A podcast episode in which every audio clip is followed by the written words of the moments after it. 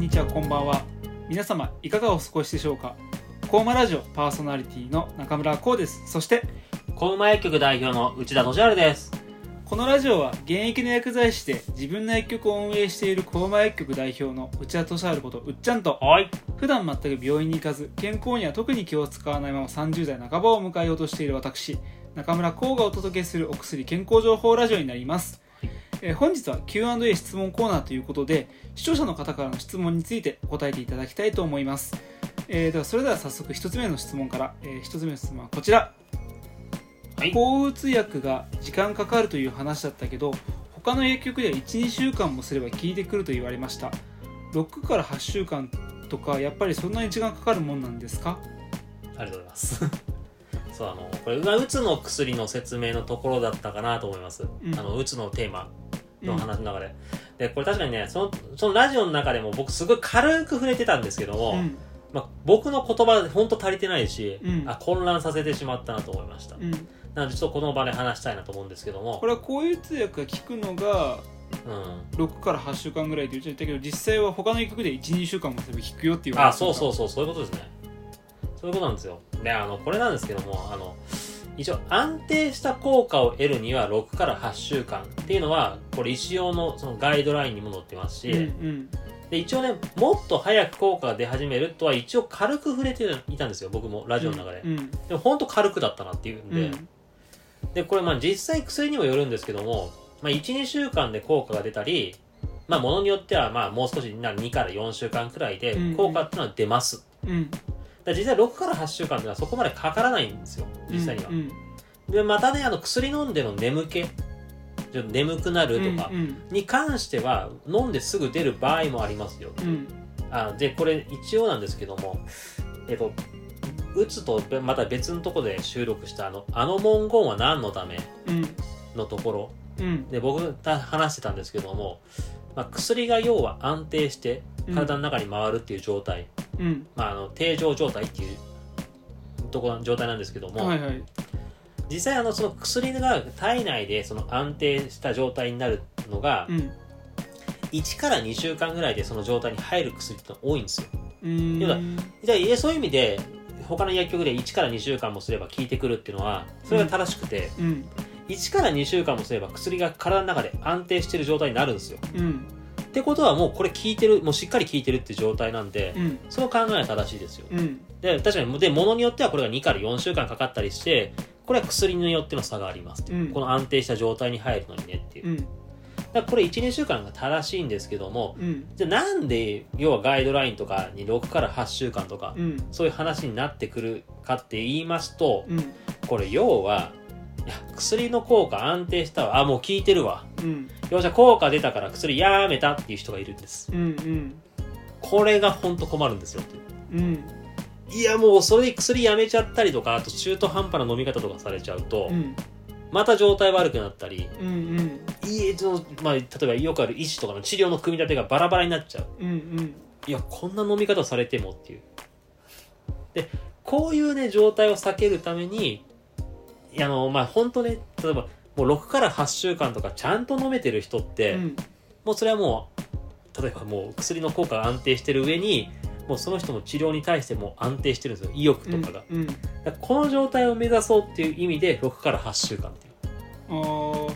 だから効果薬の効果っていう観点だけで言えば、うん。確かに12週間、うん。まあ、あとは 2, 2から4週間ぐらいで効果が出るけれども、うん。その治療うんその病気の治療っていう観点で見るとやっぱりガイドラインとかによると6から8週間ぐらいは必要になってくるよっていう。ちょっとやっぱ視点が違うんだ少しそう。いう意味で言うと、うん、そういう意味でやっぱり6から8週間のを目標にしたいんですよ。やっぱりもうその人がもう薬やめたっていう状態ではないわない状態。うんうん、やっぱそれぐらい続けで欲しい。るのが本来必要であるってそうそうそうそうそう。まあ実際確かに月に1回とか、まあ、病院によっては毎毎週受診できる方もいらっしゃれば、うん。まあまあ人によっては週に23回受診される方もいますけども、うん。やっぱり月に1回とかしか受診できない方とかうん。まあ場合によっては2ヶ月に1回とかしか受診できない方とかもいらっしゃって、そういう人たちが本当にちゃんとあ安定してるのかなとか見た時には、うん。やっぱりちょっと時間がほみたい。うんうん。長期的な視点で見たいのもありますね。なるほどねまあ、こんな感じですっていう。じゃあ質問その1に関してはこんな感じでよろしいでしょうか。うん了解です大丈夫じゃあ、えっと、質問その2はい。に行きます、お願いします。えー質問その2考え事とかで脳のカロリー消費は大して変わらないという話がありましたがはい。呼吸などでカロリーを消費するとも話していましたよね、はいはいはい。これって脳がカロリーを消費するというわけではないんですか？はい。ありがとうございます。これ多分その、うつの生活習慣のところだったかなっていう。うん、あの、うん、内容的には、要はあの、将棋指しとかの話になってくるのかな。要は、将将棋指しってて別にあれは頭を使ってるからカロリー使ってるわけじゃなくて、あの、体勢とかで、うん。そうそうそう。っていう話だけ？カロリー消費してるんだよそうそうそうそうそうそうそう。あの、の、あのまあもう一回ちょっと重複しますけども、うん。その将棋指しの人がすごいよくおやつとか食べるとかい注目されてて、うん。あれは脳でカロリー消費するから取らなきゃいけないんだって言ってる人がいますけど、うん。いや別にそういうわけじゃねえんだよっていう話だったんですけどもあの一応ねデータの話をしますと何もしない人。うん。一日ぼーっとしてる人でも人間って一日に、まあ、300から400キロカロリーぐらい、まあ、要はエネルギーを使ってると言わうれてます、んじゃあ仮にですよ。うん。一日中考え事をしたと人はどれぐらいになるかっていうと、うん。320から430キロカロリー、うーん。そあんまり変わんない。そうそこまで差はなくないっていう、うん一応これね15分の1変わるそうです、うんうん。あ15分の1増えるってい。うのが多分うん。変わるでいいのか、うん。でもあんまりそう差はないなっていうので、まあ、言う言うほどねそこまでエネルギーの消費量変わらんよっていう。うんうん。でもなんか要は僕がそのラジオの中であの緊張感とかで呼吸をするで呼吸って結構エネルギーとか、まあ、カロリーを消費しますよっていう話をしてるんですけども、うん。じゃあ呼吸が荒くなるっていうどういう時ってなるとうん。ストレスとか緊張です。うん。まあこれまあストレスとか緊張がある時に要は体の中の悪いものを外に出したいっていうのもあって、うん酸素をすごい入れて、うん。まあ、二酸化炭素を、まあ、出すという。うん。まあ、この時に要は体の中の悪いものとかを交換するっていう働きをして少しでも体の中を楽にしようって働くのでうん。ストレスとか緊張感みたいな状況では呼吸が荒くなります、うんうん。だそういうそれこそ将棋のさ将棋指しの方とかそういう緊張した場面うん。で長時間の勝負になる。そういうなってくると当然疲労感とか緊張感とか出てくるので、呼吸がちょっとおかしくなるっていう。うん。だそういう方ですと、まあ、呼吸が進めば進むほどあのエネルギーの消費って早くなっちゃうので、うん。それを防ぐためにもある程度のエネルギー、まあ、要はカロリーを取った方がいいとは言われています。うんで、まあ、ちなみになんですけどね、あの、まあ、この時に一緒に話してるんですけど、甘いものを取りすぎて、ぼーっとするっていう話したかなと思います。で、あの、まあ、これ糖尿の話のところもちょっと被るんですけども、うん。まあ、糖、血糖っていうのは脳内のエネルギー源で重要という話もしましたが、うん。えっと実は糖分を全く取らなくても血糖って上がるメカニズムがありますよっていう、うーん。まあ、これ糖尿のところであの、えっと脂質とかタンパク質を分解してはいはい。血糖を作るを、まあ、上げるっていうメカニズムがあるのでっていう、だからぶっちゃけて言えば糖分をそこまで積極的に取らなくてもぶっちゃけ大丈夫です、うん。であとこれねどっかでまた肺とか気管支の話をしできればと思ってる時に話しますけども糖分うん。って肺に対してもあんまり良くないんですよ。うーん。あの正直ね考え事とかしてストレスとか感じて呼吸が荒くなるとかうん。であのまあ要はストレスを感じた時にこれも糖尿のところでまだ話してると思うんですけどもストレスが溜まってくると、まあ、イライラ感をやす和らげるために甘いものでリラックスだっていうのもあるんですけども、うん。まあこれもちょっと糖質依存とかになってくるのであと肺にも良くないのでぶっちゃけそこまで積極的に 糖取らなくても。だむしろあの大丈夫。今多分あのーうん。ストレスでチョコとか食べる人超大量にいるいるよね。うんだからその時にあのチョコとか、まあ、甘いものとかお菓子を食べる代わりに肉とか食ったなと思ってる。なるほどね。おやつで肉食ったなっていう。おおだいぶワイルドだね とかまああとプロテインとか。はいはいはでいいと思うよタンパク質を取るって意味でも、うんでよくないですかっていう思ってる自分はいる。なるほど。はい。だからそういう意味でそこまでまあまあまあまあなんか脳、まあ、こ今回ちょっと脳のカロリーの話になってますけども、まあ、積極的にそこまで糖分取らんでええよっていう。脳の脳のために糖分を取ろうとはしなくても大丈夫ですっていう。だから考えだ質問に対してあれだよね。考え事とかで脳のカロリーはあそうだそうだ。結局変わらないっていうこと。あそうですごめんなさい結論としてはすみません考え方としてとしても冒頭しててもそこまで言うほど差はないですっていう。うんその15分の1しか変わらないって言われてるからうんっていう、そう。だから特に頭働く仕事だから糖分取ろうっていうのは別に必要ない。うん、うんうん。っていう感じですね。で呼吸でカロリーが消費するっていうのはうんあまあ、これちょっと肺のとこで話そうと思ってるんですけども、えっとまあ、ちょっと先にちょっとちらっとだけ話させていただきますと、えっと、COPD って聞いたことありますっていう、うん。まあ、閉塞性、まあ、要はまあ肺要はタバコの吸い過ぎとかになってしまう病気の人なんですけども、あのこういう人って言うと肺とか気管支がや、まあ、タバコとかで長年ので肺とかがやられてしまうんですよっていう。うん。であのたまにやっぱり、まあ、うちの患者さんのもいらっしゃるんですけども酸素ボンベ持ち歩いてる方とかいいらっしゃるのイメージつきます？あんまこれい一般的にイメージつかないか。わ結構いらっしゃるんですよ。うん。いやもう携帯ち、まあちまあ、携帯って言ってもちょっとガラガラとちょっと引くような感じのうん。酸素とかを持ち歩いてる人ってああいう人たちってまあもちろんタバコとか他の理由もありますよ。うん。普通に例えばなんか病気例えば肺がんが原因でとか、うん。いろんな理由がありますけども要は肺をやられてしまってる人とかは、うん。そういう酸素とかが必要になってくるんですけどもああいう人たちって結構総じてみんな割と痩せてるんですよ。ガリッガリだったりするんですよ。うんうん。というのも肺を使うエネルギー呼吸をする時って結構なエネルギーを使うんですよね。うんうん。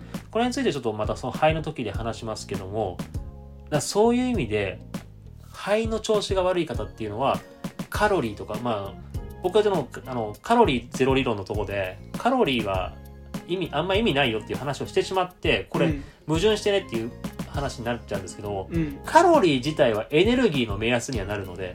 はいはいはい。そうカロリーだけを信じてあれ抑えとき痩せるとか血糖が下がるっていうのは違ってうん、エネルギーの目安になるけどなんか他のなんて言うんだろう。うん。栄養素とかそういうのが考慮されてないって話。そうそうそうそうそうそう。痩せるとかそういうのに関してなくて単にエネルギー源として見たらいい指標なので、肺がやられてる方とかあとは腎臓、うん。まあ、これもちょっとこれは腎臓の時にお話しますけども肺とか腎臓とかいろんな調子悪い方っていうのはエネルギーをと取らなきゃいけない。っうん。ていう方でこういう方はカロリーを取らなきゃいけない。っうん。ていう話を。これはちょっとその時に今ちょっと話すとかなり脱線するのでやめますが、うん。だからそういう人は取らなきゃいけない。でえー、と話、まあ、今回のちょっと質問に戻しますと、うん。緊張感とかでああって、まあ、将棋指しの方とかであれば長時間の緊張とかで、まあ、呼吸が荒くなったりとかする、うん。まあ、そういうことあと姿勢維持とかうん。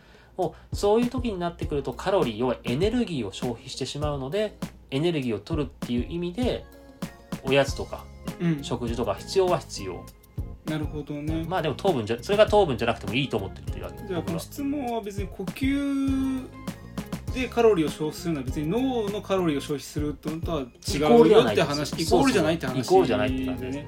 脳がカロリー考え事ではあくまで少ししか変わらないし呼うん。吸って確かにカロリーは消費するけれどもそれは脳が消費してるって意味ではなくてその体の肺とかの機能において消費してるあそうですね。でそこは結構大きいっていう話ってことありがとうございます。すいません。大丈夫？すいません。補足ありがとうございます。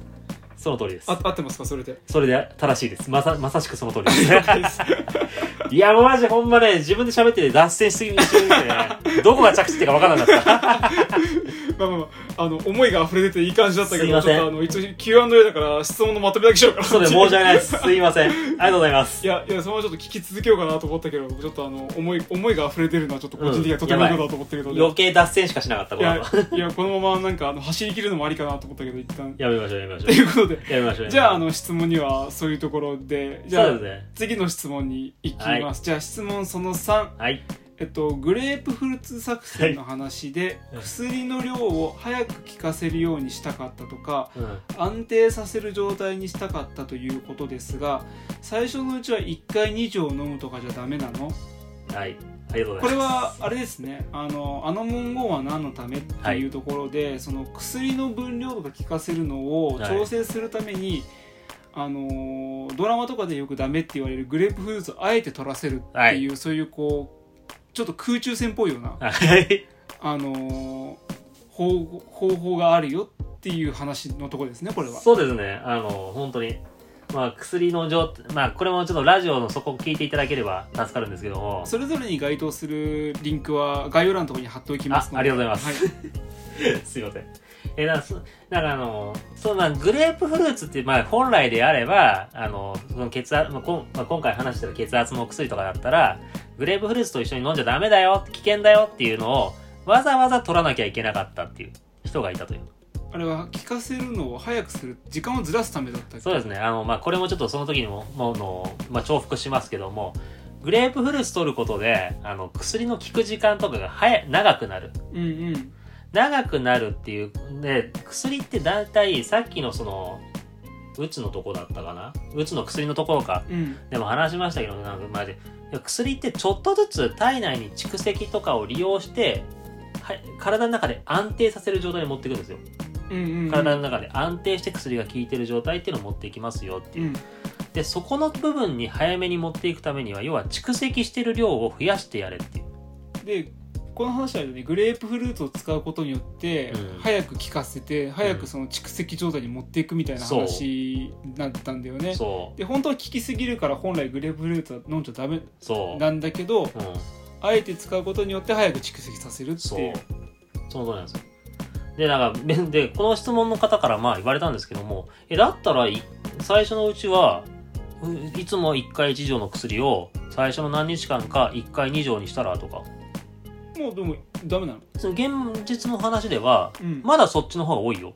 うん医師の指示とかでは。そっちの方が多いんですけども、うんえっとね、これをしない理由が、まあ、この、まあ、この患者様が特、まず特殊だったっていうのがちょっと一つあるんですけども、うんあの、この患者さんに、じゃあ最初の2、3日1回2錠で、そのうち1回、あその後1回1錠っていう説明をしたら、ミスる可能性があったっていう。